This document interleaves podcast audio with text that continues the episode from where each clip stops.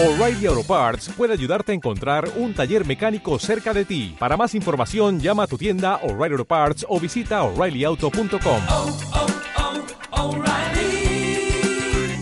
oh, Parts.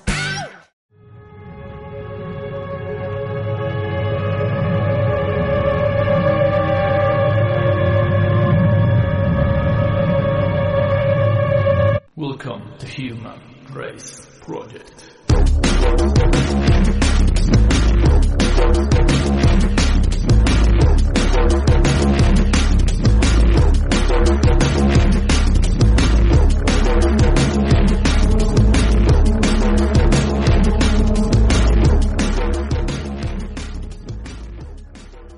Muy buenas noches para todos, espero que se encuentren muy bien.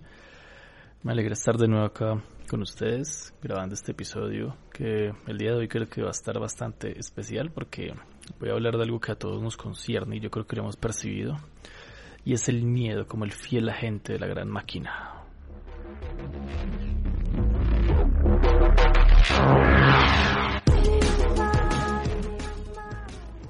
Bueno, eh, yo creo que lo ideal es empezar por decir que bueno, es un contexto, vamos a dar un pequeño contexto. Y es que, bueno, nosotros los seres humanos eh, también somos considerados animales, eso yo creo que todos lo sabemos. Y es por eso que de alguna forma estamos condicionados natural y genéticamente casi como ellos a reaccionar a diferentes estímulos, tanto internos como externos, al dolor, al placer, al hambre, a la sed y particularmente para el caso de este episodio al miedo. Si nosotros le tenemos miedo a algo, pues naturalmente lo vamos a evitar. Y el sistema bajo el cual nosotros vivimos en este momento, esta gran máquina, nos ha manipulado constantemente por medio del miedo para alejarnos de la libertad, de la tranquilidad y por consecuencia de la felicidad. Round one. Bueno, inicialmente partamos desde el concepto más básico e incipiente.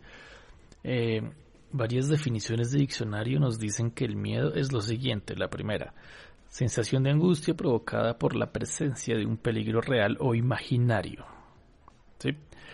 Y la segunda, eh, es un sentimiento de desconfianza que impulsa a creer que ocurrirá un hecho contrario a lo que se desea. Pues es muy plano, son conceptos muy planos, pero en sí es lo que todo mundo entiende por miedo, bien sea directa o indirectamente. Y ya entrando más en profundidad, el miedo es algo que siempre está en nuestro interior. Es una respuesta a los estímulos, pues como ya le dijimos, tanto internos como externos. Desde que nosotros nacemos hasta que morimos, el miedo siempre ha estado y es algo muy natural. Yo no estoy diciendo que el miedo sea algo antinatural, tampoco llegó a ese punto. El miedo es un mecanismo de defensa. Sin embargo, también es un modo de condicionamiento que va desde aspectos muy pequeños y cotidianos hasta dimensiones gigantescas.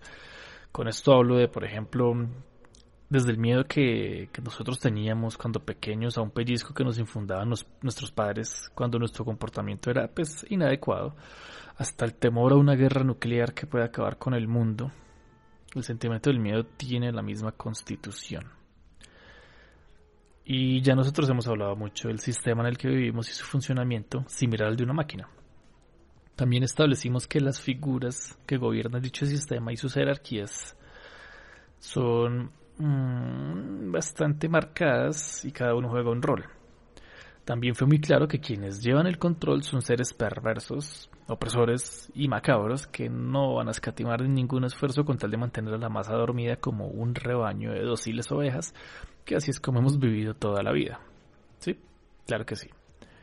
Bueno, uno de esos mecanismos históricos que han utilizado desde siempre y aún todavía es la inyección de miedo en la sociedad, en todos sus niveles y de todas las maneras posibles desde el miedo a infiernos religiosos, conflictos militares internos, conflictos con otros países, enfermedades, enfermedades ahorita está muy de moda, fenómenos climáticos, narcotráfico, delincuencia, terrorismo, coerción generada por el Estado si haces lo que para ellos está mal, y desde hace varias décadas se ha instaurado un temor eh, violento, bueno no, es menos violento realmente, no es tan físico, es un temor psicológico cotidiano que es ni más ni menos que el temor a no poder sobrevivir, el temor a no tener que comer, el temor a no tener dónde dormir.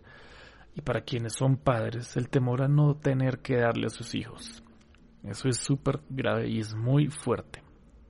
Es claro que este temor evidentemente ha sido sembrado para controlar más fácilmente a las personas. Las personas libres, las personas sin miedos, tienen mayor capacidad y audacia para la crítica social. Y todo esto se puede hablar concretamente por medio de ejemplos. Porque les he hablado mucho, pero creo que me entenderán más si vamos a los términos prácticos. No vayamos muy lejos. La pandemia actual es un claro ejemplo de eso. Y ojo, cuidado que yo no estoy diciendo que no existe. Yo no estoy diciendo que el COVID es un invento para controlar, etcétera. No, eso es muy conspiranoico, muy de del muchacho loco con su casco de papel aluminio. No, simplemente lo que estoy diciendo y basado en muchos testimonios reales es que el COVID ha sido exagerado. Han inflado las cifras y los medios de comunicación quienes juegan un papel vital en el esparcimiento del miedo le han dado un cubrimiento exagerado, maximizando en apariencia sus efectos reales y también el alcance que ha tenido. Precisamente poco tiempo antes de esta pandemia, ¿qué estaba ocurriendo? Y yo sé que todos lo recuerdan, los pueblos del mundo se estaban levantando.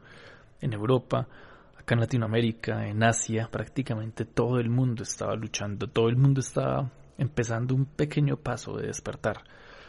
Y preciso, justamente llegó el COVID y todo eso pues claramente se durmió, se fue al carajo.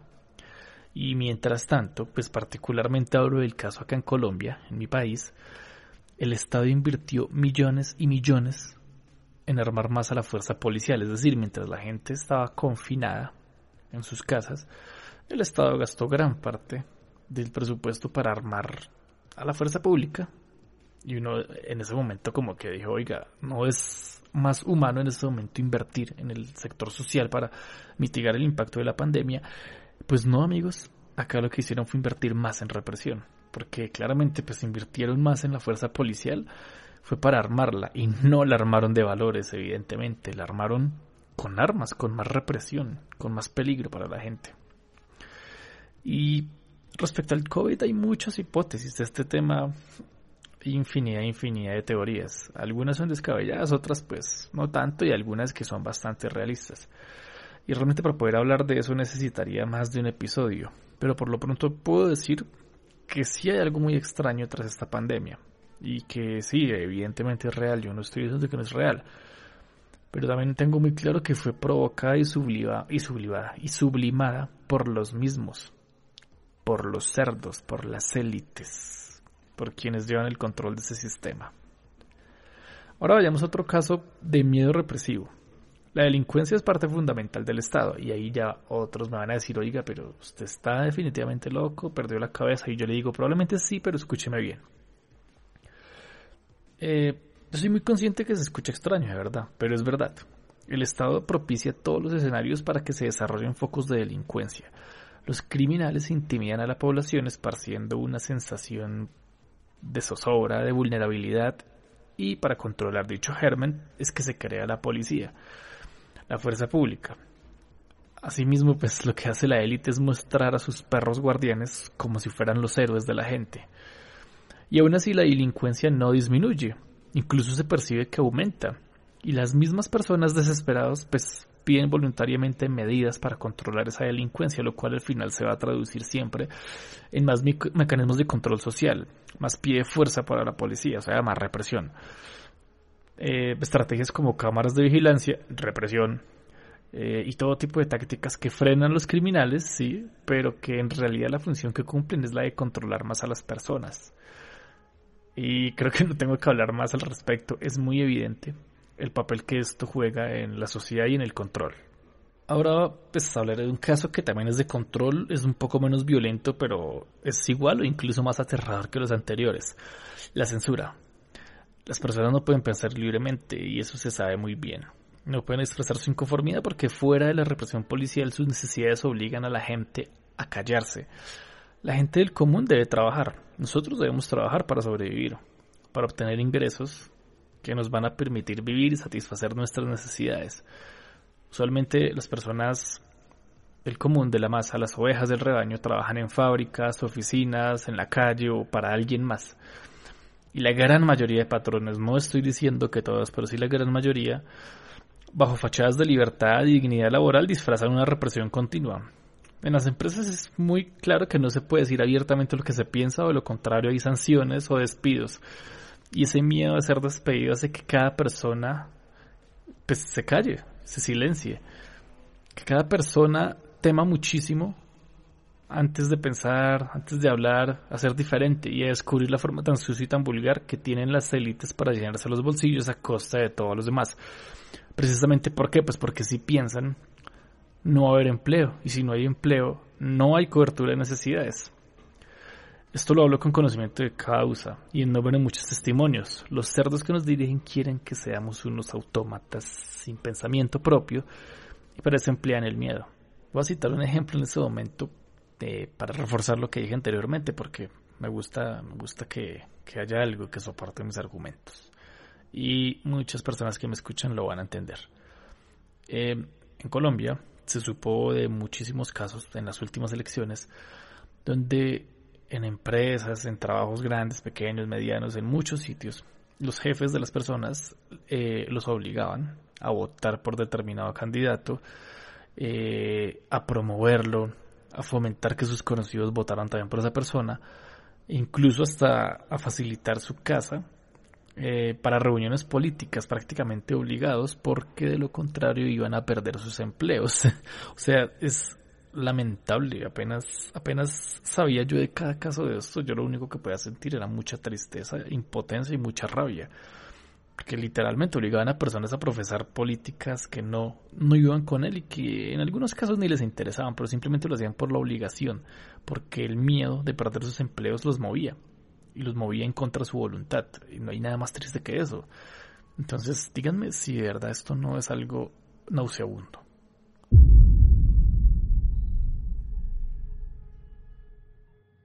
Hay algo peor a todo esto y es que el miedo ya está tan clavado en nuestras mentes que nosotros mismos vituperamos al que quiere pensar diferente. Nos burlamos, lo cuestionamos e incluso lo llegamos a atacar. Esto es peor. Para mí esto demuestra la gravedad de la manipulación a la que nos han logrado someter durante siglos. Y aquí es donde yo les pregunto, ¿esto ustedes creen que es justo? ¿Creen que es digno en una sociedad evolucionada? Personalmente yo veo este control como algo nauseabundo y muy arcaico. Es terrible que nosotros debamos estar sometidos de este modo, y por eso la invitación sigue siendo siempre firme y clara.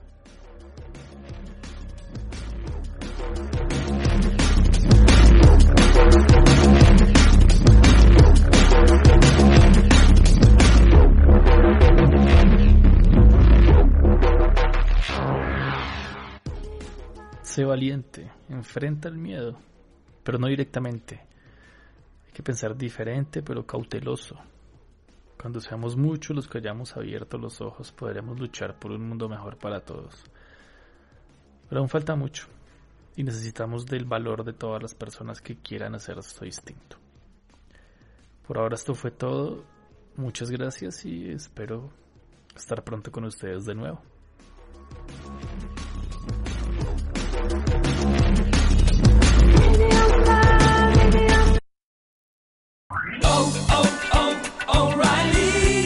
¿Necesitas ayuda? En O'Reilly Auto Parts te ayudamos. ¿Necesitas algún consejo? Te aconsejamos. Nuestros profesionales en autopartes están siempre disponibles para ayudarte a encontrar lo que necesites. Excelente servicio al cliente es solo una de las ventajas que ofrece O'Reilly Auto Parts. Los profesionales en autopartes. Oh, oh, oh,